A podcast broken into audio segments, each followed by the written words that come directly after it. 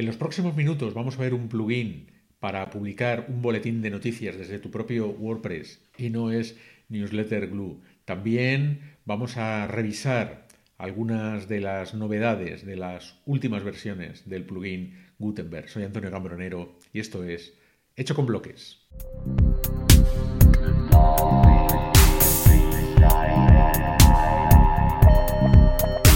Y efectivamente, uno de los plugins que puedes utilizar para publicar una newsletter dentro de tu WordPress es The Newsletter Plugin.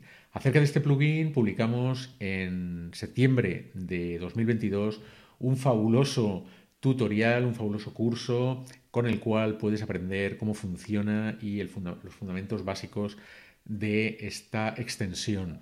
Esta extensión eh, permite trabajar con una newsletter desde tu propio WordPress, pero hay que trabajar con SMTP. Esto significa que los clientes de correo que reciban los mensajes enviados a través de este plugin en tu WordPress, pues pueden eh, ser considerados inseguros, no autenticados, etc.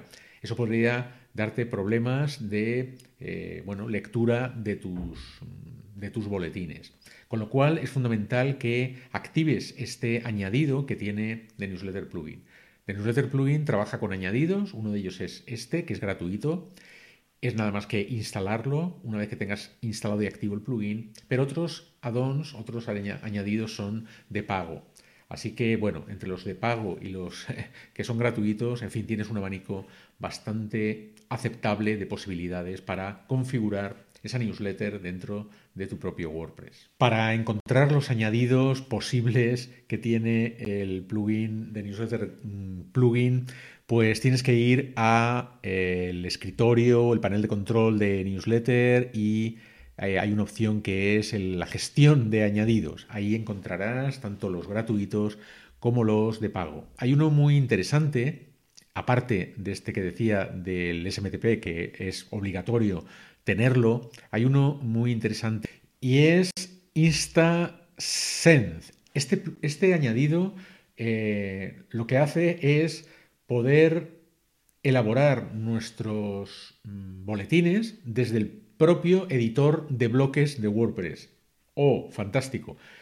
Y eh, una vez que tienes confeccionado con bloques ese boletín, simplemente hay que ir a un botoncito que dice, bueno, pues enviar. Aquí vemos una entrada que va a convertirse en un boletín de nuestra newsletter y eh, lo hemos confeccionado con el editor de bloques. Bien, una vez que está hecha, pues simplemente aquí a la derecha en la pestaña de entrada vemos el nuevo apartado del añadido InstaSend. Y aquí en este botoncito dice crear newsletter. Si hacemos clic, se nos pregunta si queremos mostrar la imagen destacada de este post, le decimos que no, luego decimos siguiente, aquí le vamos a decir que si queremos la entrada completa o un extracto, y si queremos que las imágenes que hay dentro de este, de este post pues aparezcan también en el boletín del plugin de newsletter. Entonces, bueno, pues le decimos que, en este caso le decimos que sí, ¿vale? Queremos estas imágenes que hemos puesto aquí, queremos que aparezcan. Damos, hacemos clic en el botoncito de siguiente y eh, ya únicamente pues es hacer clic en crear, ¿vale?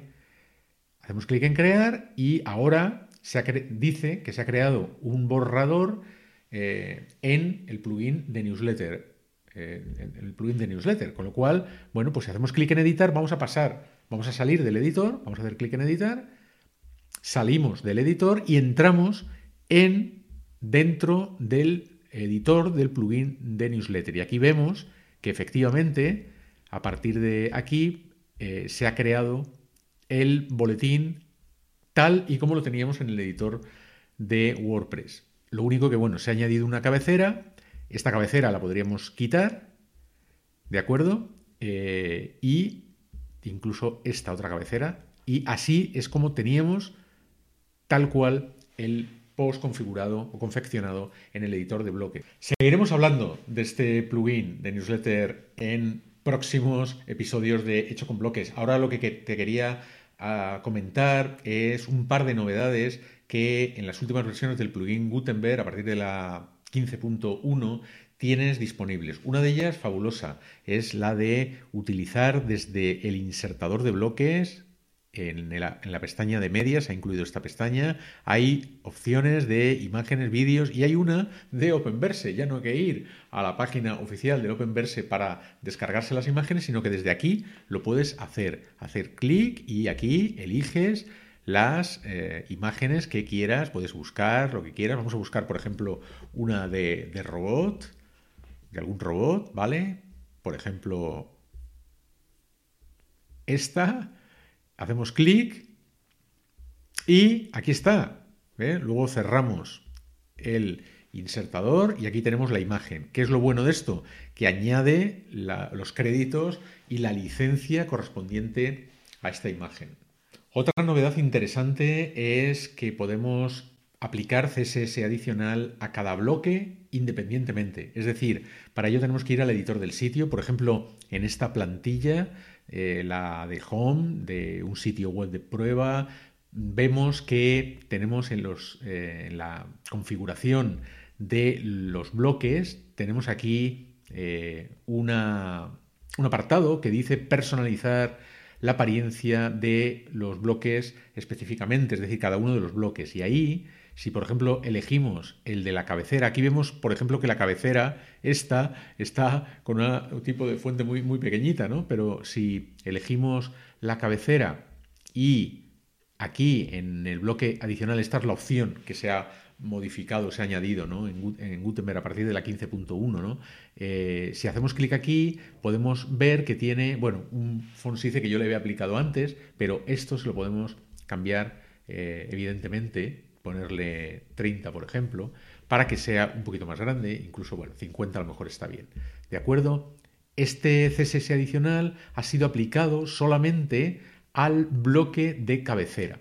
Pero si queremos, por ejemplo, modificar cualquier otro bloque, por ejemplo, el de párrafo, también tiene su apartado de CSS adicional aquí y simplemente hacer clic. Yo antes le había puesto 50, que quizás sea mucho para un bloque de, de párrafo y aquí podemos perfectamente poner 20. Quedaría un poquito más legible el párrafo. Como sabes, estamos de celebración. Son 20 años de WordPress, nada más y nada menos. Y eh, bueno, el sitio oficial, como sabes, es este, wp20wordpress.net. Aquí eh, tienes la descarga de los logos conmemorativos, pero atención, se ha añadido esta semana pasada un Wapu, es decir, el famoso, la famosa mascota de WordPress, pues tenemos una mascota especial para los 20 años. Esta mascota ha sido, según explica Sara Goodin en este artículo, pues este logo ha sido creado por la colaboradora de WordPress, Emalina, Emma de Rosia, y luce así de bonito.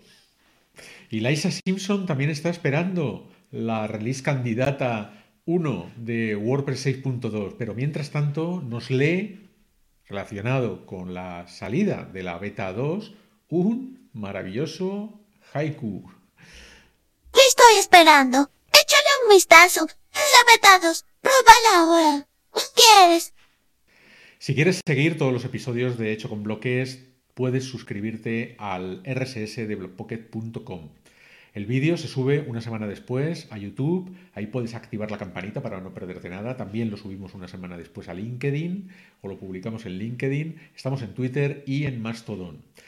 Es fácil seguir todo lo que publicamos en Blockpocket. Te hablo encantado como siempre, Antonio Cambronero. Saludos cordiales, nos vemos en un próximo episodio de Hecho con Bloques.